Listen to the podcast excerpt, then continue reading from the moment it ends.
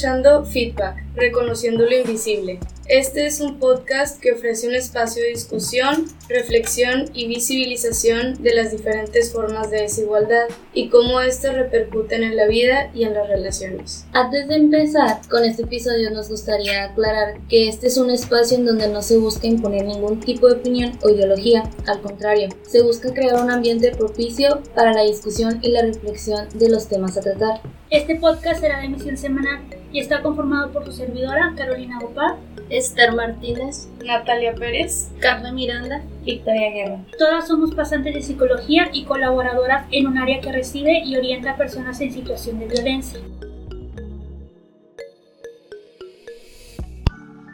Cuando hablamos de codependencia, por lo regular pensamos en aquella persona o en este conocido que depende de una droga o de alguna sustancia, porque es tanta su necesidad de tener esta sustancia dentro de su organismo para poder ser funcional en la sociedad o cumplir con, con las tareas que tiene que, que realizar en su día a día.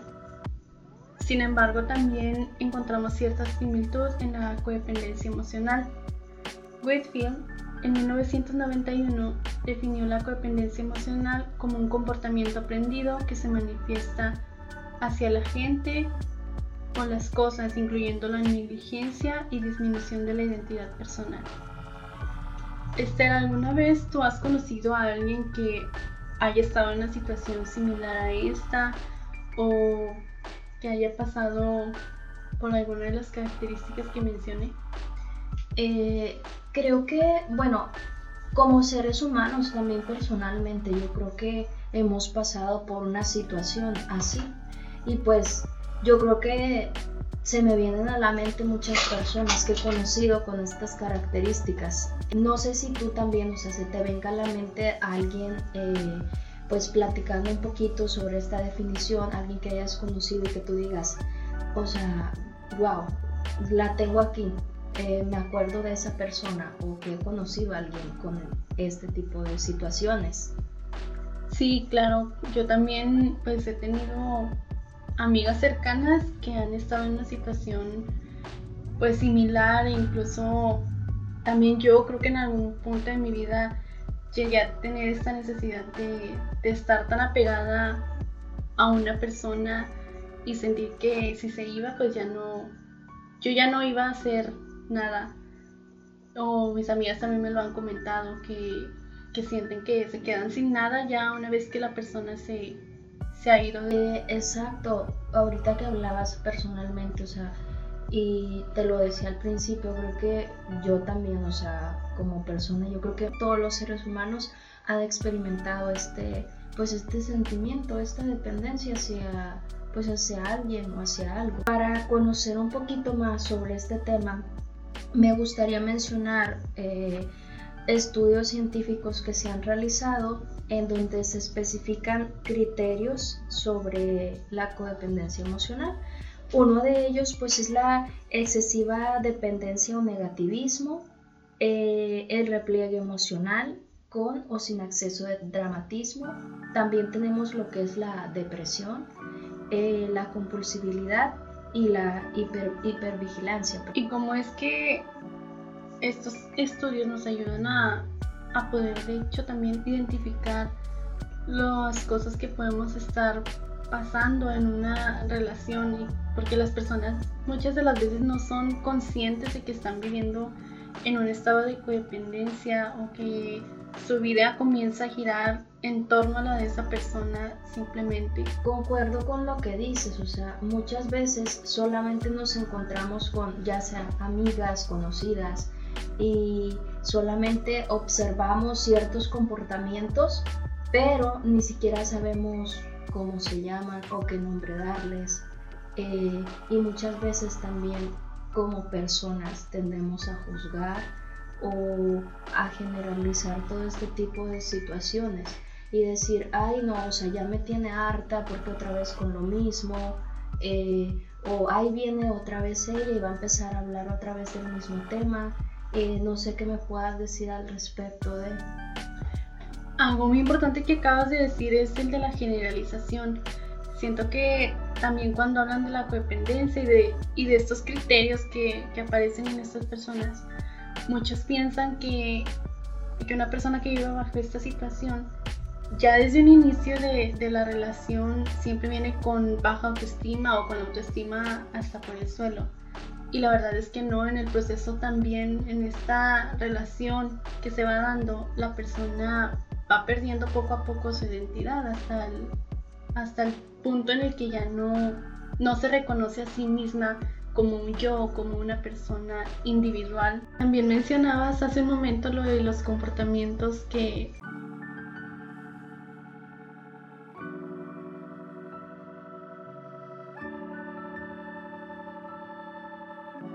que suele haber como en este en estas personas. ¿Hay alguno que tú recuerdes? Eh, claro que sí, o sea, ahorita que eh, mientras tú estabas hablando estaba recordando mucho a, una amiga la cual yo quiero muchísimo. Eh, me estaba acordando que hace unas semanas fuimos a, a vender unos libros y ella tenía un libro y me dice, ay, es que no quiero deshacerme de él porque llevo ocho años con él. Y yo, pero solo es un libro. O sea, y me sentí mal porque dije, bueno, a lo mejor para mí no tiene un significado. Dije, pero para ella significa tanto porque lleva ocho años con él. Y al ver yo este comportamiento y su cara de tristeza, de ver que se tenía que deshacer de ese libro, yo fue como de que, bueno, solo es un libro, seguía diciéndole yo. Y yo tratándole de dar ánimos, de decirle, oye, eh, toma en cuenta que después te puedes comprar otro libro, que ya lo leíste. Y ella, no, pero es que tengo ocho años con él. Y yo, pero solo es un libro. Entonces es como de que yo dije, tal vez yo soy, estoy siendo poco empática con ella. Después me puse a reflexionar porque dije, para ella ese libro la ha acompañado mucho tiempo y puede tener mucho significado. Entonces es como de que al observar este comportamiento, esta tristeza, eh, el apego, o sea, los gestos que yo veía de ella hacia cómo se estaba sintiendo en ese momento, para mí fueron algo no sé, que yo pudiese catalogar en ese momento como de que esto no es normal. Fue algo, un ejemplo muy claro que se me vino a la mente, o sea, no sé si tú tengas alguno también. Creo que sí, o sea, también tengo varios así recuerdos, pero me llama mucho la atención que, que realmente ahí también vemos las situaciones como tú dices. A veces lo, no lo percibimos bien como en las cosas cotidianas, pero la codependencia emocional no nada más se, basa en una relación o en, una situación amorosa, sino también con, objetos o con otro tipo de, relaciones como de familiares, amigos, porque me ha tocado ver personas que son muy codependientes en sus amistades, que necesitan tener la atención de cierta persona para poder sentirse bien, o para poder sentir que, todo en su vida está avanzando bien. Porque cuando se cambia algo en la dinámica de la, de la relación, piensan que ya hicieron algo mal o que pudieron haber hecho algo como para evitar que la situación llegara a un fin. O incluso a veces la, amistad ni siquiera ha llegado a un punto de, de terminar pero la persona lo va sintiendo así, o sea, como que ella está haciendo algo mal y que no, pues algo, algo debe estar pasando para que la relación de la otra persona cambie. Eh, muy, muy cierto lo que acabas de decir y creo que algo, dijiste algo muy importante. Muchas veces cuando tocamos este tipo de temas, creemos que solo se ven en los noviazgos en una relación de pareja, y realmente no, o sea, también ahorita como pues estamos hablando también hacia objetos, hacia amistades inclusive. Y ahorita que dijiste lo de las amistades, creo que se me, se me pueden venir varios ejemplos a la mente y creo que yo también, o sea, perdón, me he sentido así a veces de cierta manera, de decir, ay, es que hoy no me habló y si hice algo mal, o ya estoy pensando que a lo mejor este está enojada conmigo porque no fui a verla o porque no le hablé y cuando realmente ni siquiera sabemos cómo la está pasando esa persona. A lo mejor él no está pasando por un buen momento y tal vez por eso no te escribió o tal vez está ocupado haciendo otras cosas. Este, pero es tanta la dependencia de estas personas que pues su mente forma un montón de historias en las que ya todo es catastrófico o negativo. Claro, y que a final de cuentas terminan siendo patrones de conducta que se, se van como manifestando pues en todas las relaciones que, que tienen estas personas. Y si lo hablamos o lo enfocamos como a las relaciones amorosas, pues también hay un cierto proceso o etapas por las que van pasando estas personas hasta llegar al punto pues en el que se sienten vacías.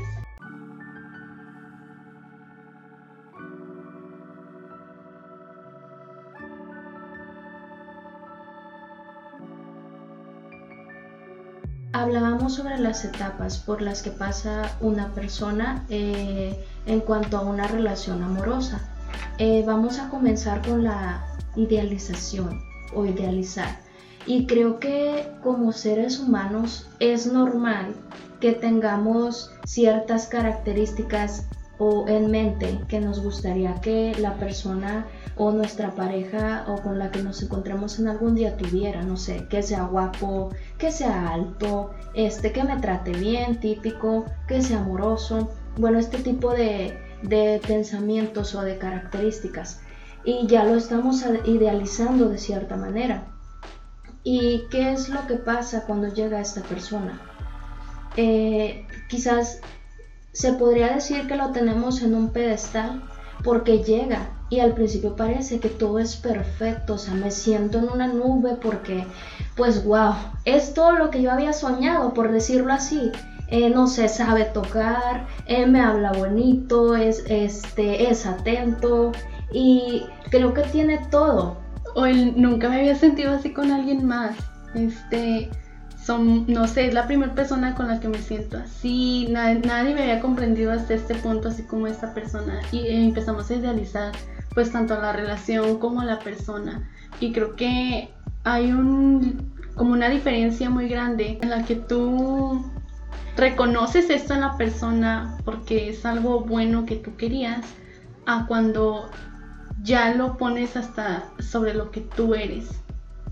Eh, sí, o sea, realmente todo esto sucede y creo que eh, lo tenemos tan, se podría decir, parece tan perfecto que cuando eh, él llega a ser un poco menos atento o no sé, por situación del trabajo no te contestó el mensaje o no te llamó o no pasó por ti, para ti esto ya es algo catastrófico o empiezas a pensar negativamente.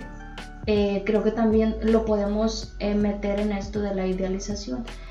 Eh, creemos o vivimos en una nube a lo mejor en donde todo es color de rosa y en donde pensamos que todo va a ser perfecto, que la relación siempre va a ser perfecta, pero nos olvidamos que somos seres humanos y que siempre vamos a tener altas y bajas, que vamos a cometer errores tal vez y que tal vez el hecho de que no haya pasado por ti eh, a las 4 y que pasó a las 5 que se le olvidó pasar, quizás este no quiere decir que es lo que tú estés pensando, no en todos los casos puede ser esto, tal vez este tú estás pensando que ya no te quiere o así, pero mm, de cierta manera también estás dejando el lado de que pudiese estar trabajando. Y es que esa es una característica muy notable el atribuirte todo a final de cuentas a ti o, tener esta como sensación de culpa de que qué pasó o qué, no hice que me llevó a esta situación. O sea, a que la persona ya no me quiera o que yo tenga este pensamiento de que ya encontró como algo mejor o a alguien mejor. Y también pues eso que tú decías de que parece como perfecto o lo llegan a pensar así que esto no es real o esta persona no es real, yo no me puedo creer que esta persona esté conmigo. Y como de que de cierta forma se van desvalorizando poco a poco al, tener ese tipo de pensamientos.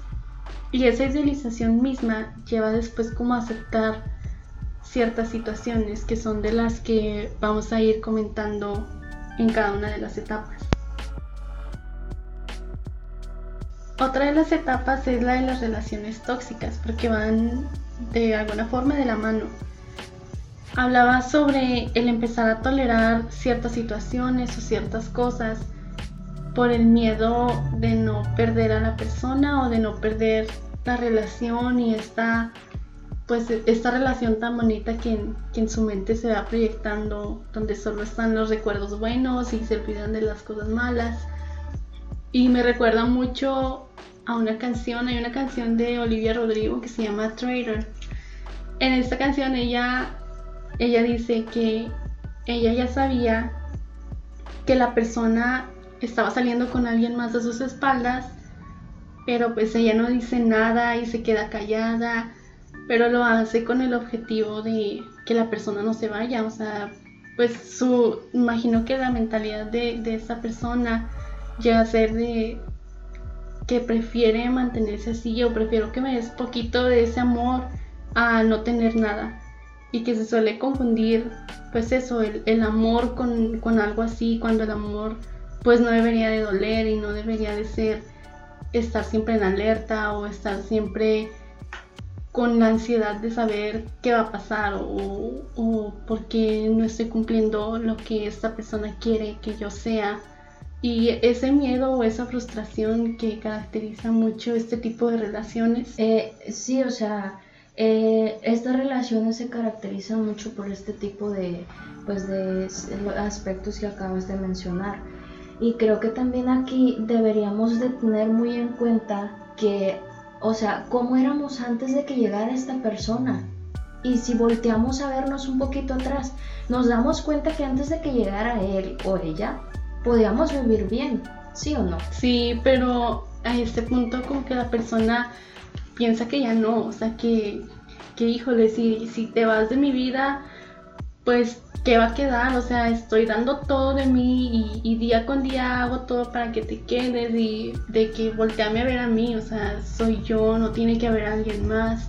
Y si hay alguien más, volvemos a esta situación. Hace todo para complacer a la persona y que se quede a su lado, que no se vaya, ¿por qué? Porque llega este miedo intenso de que no se vaya porque no voy a hacer nada sin él y me voy a perder a mí misma.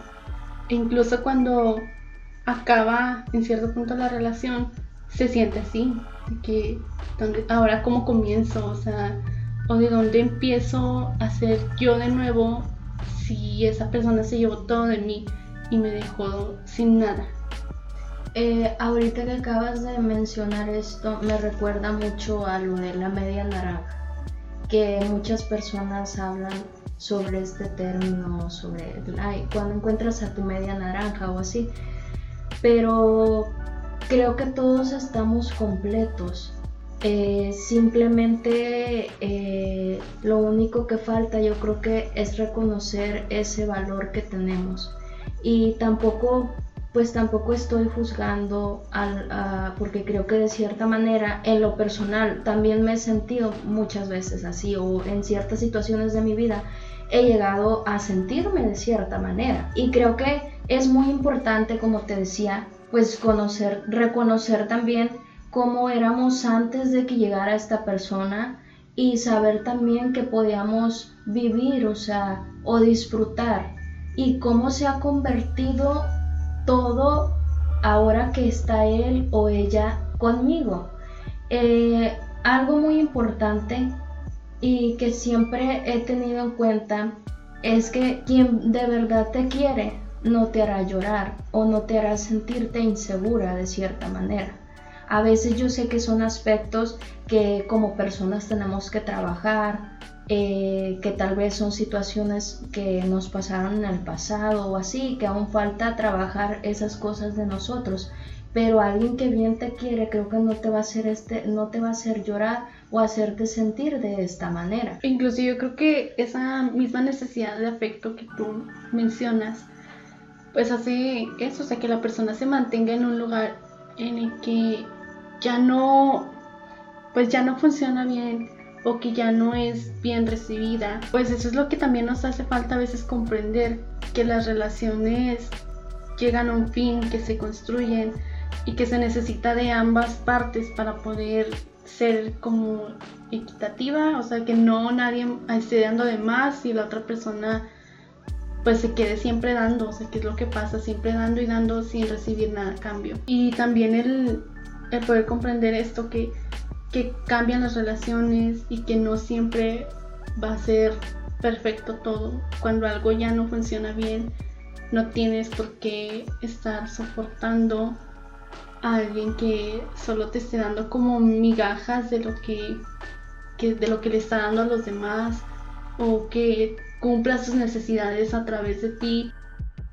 De hecho, estas personas tienen como eso que, que buscan a alguien empática, a una persona buena que les pueda ayudar a cumplir estas necesidades que ellos tienen. Eh, claro que sí, mira, se me viene mucho a la mente algo que escuché eh, una vez que decía que también este tipo de personas son como vampiros. Y a mí al hablar de un vampiro, pues es alguien que absorbe todo. Entonces se me viene mucho a la mente que es prácticamente pues lo que hacen con, con su pareja o con la persona que tienen al lado. Eh, prácticamente la absorben, no solamente emocionalmente, creo que también de manera en lo material, este, pudiésemos hablar de personas que también son manipuladoras, por así decirlo, eh, o, o, que con tal de que de mantener a su pareja al lado cuando sienten que la están perdiendo, estos individuos, pues lo que hacen es fingir o, fingir que están enfermos o decir, es que fue tu culpa, por eso me alteré o me porté de esta manera contigo. Y también nos damos cuenta de que, no sé si tú lo veas así, yo lo manejo como un, bucle de culpa en el que la persona termina siempre atribuyéndose todo a sí misma. O sea, la situación que le dijo la pareja, que fue por su culpa, que la trató así, que, que le habló de esa manera porque lo merecía y todo eso. Y además agregándole de nuevo el hecho de que la persona pues ya puso todo de sí misma a merced de la otra persona y cualquier cosa que salga mal ya es culpa de ella y siente que pues que pudo haber dicho algo que, que cambiara las cosas y creo que viene con todo este de ahí viene todo este como pánico a que la relación termine eh, así es o sea lamentablemente eh, pues estas víctimas se llegan a sentir así, eh, con sentimientos de culpa. Y creo que lo mencionamos al principio, era uno también de los criterios que se manejan eh, científicamente, la culpabilidad o los sentimientos de culpa. Este terror a que la relación termine, como tú lo mencionabas, y creo que concuerdo contigo en eso, se basa más que nada en todo lo que pues su pareja ya le dijo. Eh, ella pues se llega a sentir de cierta manera insignificante o, también eh, llegar a pensar que no tiene ningún valor inclusive respecto a que esta persona que tenía idealizada o perfecta en un pedestal le está diciendo todo este tipo de, podría decirlo como barbaridades o desprestigio hacia su persona. Y como ella lo tenía tan este, idealizado o un hombre tan perfecto llega a pensar como, bueno, ¿qué hice? O como, ¿por qué lo hice sentir de esta manera? De cierta manera también, o sea. Que ya encontró a alguien mejor, o sea, creo que también no nada más en, cuestión como de físico o alguien más guapa, alguien más guapo, sino que encontró a alguien con quien se lleve mejor y, y cómo es que... Cómo es que esta persona sí se dio cuenta de que algo comenzaba a cambiar y yo, persona codependiente, no me di cuenta en qué momento todo, todo cambió. O sea, porque no pude detener eso y, y porque no pude haber hecho que la relación funcionara. Porque, porque con otros sí y porque conmigo no. Exacto. Y creo que aquí también, bueno, yo como persona codependiente, un ejemplo solamente, eh, podría decir, podría sentirme que entonces ya no voy a encontrar a alguien que me quiera o a alguien como a esta persona que había encontrado al principio. ¿Por qué? Porque había encontrado a alguien perfecto, por decirlo así, y ya lo perdí.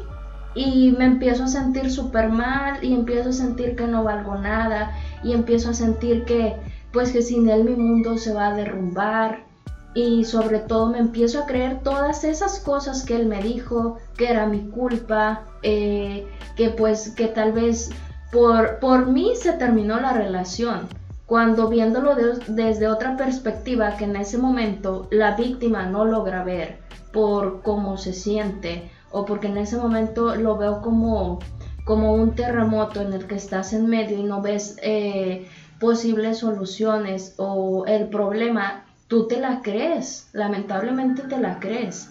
Y por culpa de estas personas que te hacen sentir, mm, lo voy a decir con toda la palabra, se podría decir una escoria, porque esa, o sea, lamentablemente si te llegas a sentir así.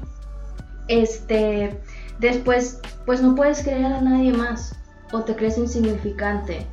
Y aquí vienen otras problemáticas, la baja autoestima, o pensar que ya nadie se va a fijar en ti, cuando realmente eh, no es así.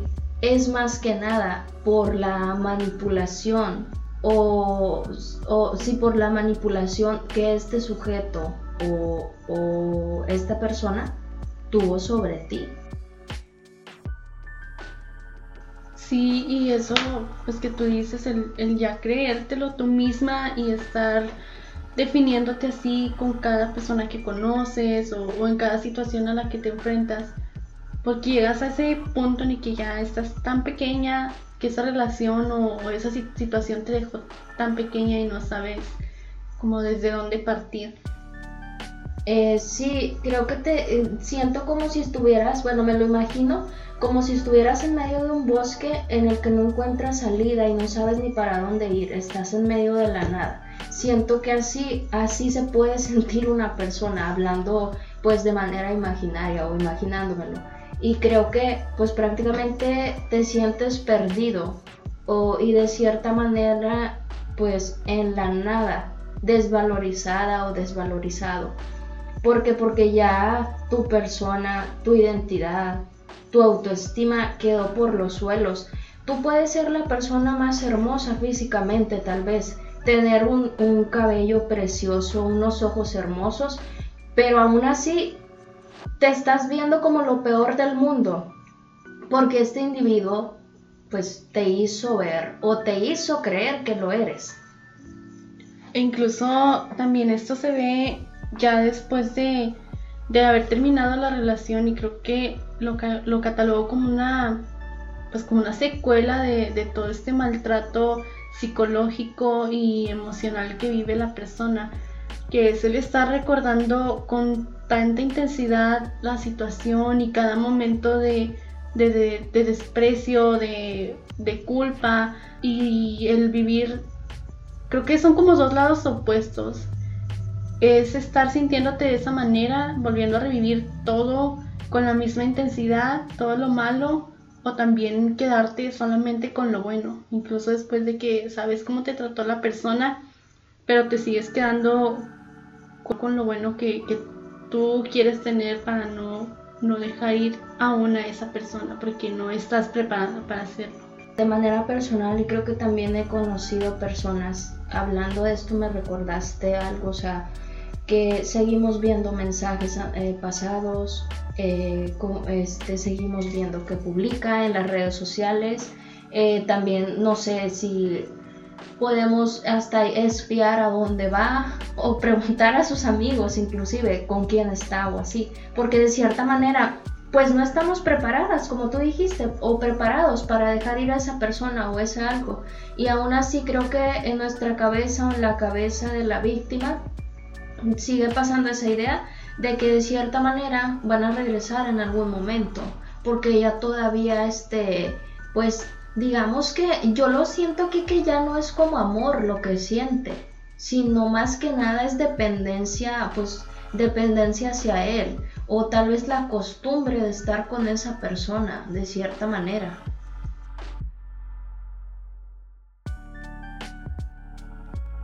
Sí, pues es como ese sentimiento, pues en sí es esta dependencia de, de aún después, o sea, tener esa necesidad aún de mantener contacto con la persona. Y creo que nos podemos dar cuenta que todo esto pues va durante un proceso que se va dando de forma gradual hasta ya terminar en el punto que decíamos que es la nada. Así es, creo que hasta que tocas fondo es donde dices, bueno, ya, o sea, creo que ya fue suficiente, ¿no? Seguirme humillando o seguir este como esperando algo que no va a suceder, porque él, o ella ya te demostró de una o de mil maneras pues que ya no va a regresar y que tal vez si lo hace solamente regresa para usarte pues digamos que un poco te usa como pues prácticamente es como no sé una escoba que la agarras barres y la dejas ahí prácticamente así lo veo yo este y solamente es para eso y aquí la pregunta es ¿quieres ser esa escoba o quieres quedarte completa? Creo que es, es lo que mucho les cuesta a tomar esa decisión a estas personas o qué voy a hacer. ¿Quiero ser esa escoba o quiero quedarme con conmigo misma y empezar de cero conmigo misma de nuevo? Exacto, y comprender que a veces también el estar en la nada es donde puedes volver a reescribir todo y volver a, juntar o a, a, construirte de todas esas partes que te hacen ser tú y volver a cobrar sentido en tu persona, quién lo que eres. Y eso que tú mencionabas, el recordar que antes de esa persona ya eras alguien, ya tenías un camino definido y que no porque por la ausencia de alguien ya está perdido todo. Siempre se puede volver a comenzar y puedes volver a describir lo que a ti se te dé la gana y puedes salir de esa situación y ser la persona que ha superado o ha salido de uno de los dolores más grandes que pudo haber sentido en su vida. Eh, exacto, este, y creo que es la parte más difícil, eh, comprender todo esto. Eh, es la parte más difícil, pero creo que es la parte en la que también ayudas a reescribir, como tú decías ahorita, tu propia historia. El, el hecho de pasar tiempo a solas contigo misma, y lo decías ahorita, o contigo mismo, te ayudará a aclarar pues todas estas ideas. Y también creo que tendrás tiempo para retomar cosas que tal vez dejaste inconclusas. No sé, tal vez un curso que quisiste tomar, tal vez un viaje que quisiste hacer, o tal vez algo que te apasionaba muchísimo, pero que esta persona que tenías a tu lado te hizo pensar que no eras buena para ello. Puedes este, seguir con eso o reescribir este sueño de nuevo o conocer nuevas personas. Y no, no, no nos referimos a pareja o que como una relación amorosa, no. Simplemente tratar también de, de, de, conversar, de conocer, este, y sobre todo también de salir y de ver que, que eres capaz con él o sin ella de hacer eso y mucho más todavía, porque tienes el potencial. Y creo que todas, todos y todos debemos de saber que somos ayuda para los demás y que también en ciertas ocasiones pues tenemos que sensibilizarnos en estos temas y saber cómo podemos brindarle ese apoyo a esta persona para que salga de, cierta situación que esté viviendo. Eh, así es, o sea, muchas veces creo que no tenemos lo suficiente o no tenemos las herramientas suficientes para asesorar o orientar a una persona que está pasando por este tipo de situaciones. O creo que hoy en día también siento que nuestra sociedad está tan corrompida y que falta mucho eh, empatizar o ser empáticos con las personas. Eh, a veces solamente, y, es algo que me duele muchísimo, hasta entre mismas mujeres, en vez de apoyarnos, nos juzgamos. Y creo que no debería de ser así, o sea, al contrario, siempre, mm, siempre he creído o que no, no debemos juzgar sin saber qué hay detrás de ese problema. O tal vez tú puedes decir, ay, pues solamente, no sé, terminó con su novio, ya, o sea, ya qué más da. Tal vez para ti el romper con alguien se tenga un significado mínimo al que lo tiene esta persona, el significado que tiene esta persona. Y también en vez de juzgar debemos detenernos a observar un poquito y decir, bueno, tal vez ella no tiene estas herramientas que yo tengo para superar. Tal vez ella no cuenta con lo, económico para, no sé, ir a una terapia o buscar ayuda, pero tal vez yo la puedo ayudar de esta manera. O puedo decirle, pues mira, eh, esto a mí me funcionó, o simplemente no es necesario muchas veces, creo, eh, eh, decir gran cosa, simplemente con escuchar, yo creo que con eso ya estamos haciendo demasiado. Muchas veces me he encontrado con gente que dice, ay, es que no sé qué decir, o es que siento que si le digo algo se va a sentir a lo mejor mm, peor, o es que siento que no voy a poder ayudarla de cierta manera. No, claro que no. Creo que con el hecho de escucharla o de escucharlo, eh, ya estás este, ayudando demasiado, porque muchas veces estas personas vienen cargando con tantas cosas que no llegaron a decir por vergüenza o por miedo a ser juzgados y están dando este pasito o están siendo valientes contigo y abriéndose, abriéndote su corazón, contándote estas cosas que aún les duelen demasiado. Y creo que el hecho de que tú estés ahí simplemente escuchando o que le brindes un abrazo, aunque sea una sola palabra, creo que con esto ya estás haciendo demasiado.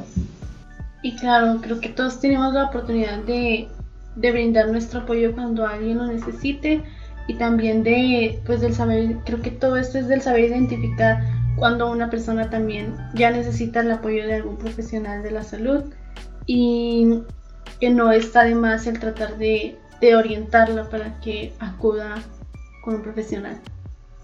Si te encuentras en una situación pues de esta índole o si te has sentido eh, codependiente de cierta manera, pues no dudes en buscar ayuda. Sé que al principio es difícil o sabemos que al principio es muy complicado, pero más sin embargo valdrá la pena. Y recuerda siempre, siempre, siempre que eres tú quien va a volver a reescribir su historia.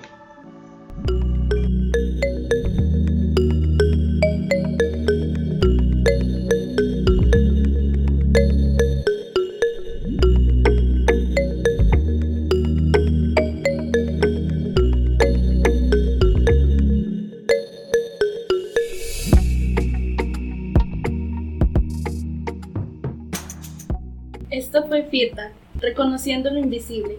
Si te interesa que abordemos o ampliemos algún tema, déjanos tus comentarios en cualquiera de nuestras redes sociales que aparecen en la caja de descripciones. No olvides seguirnos. Hasta la próxima.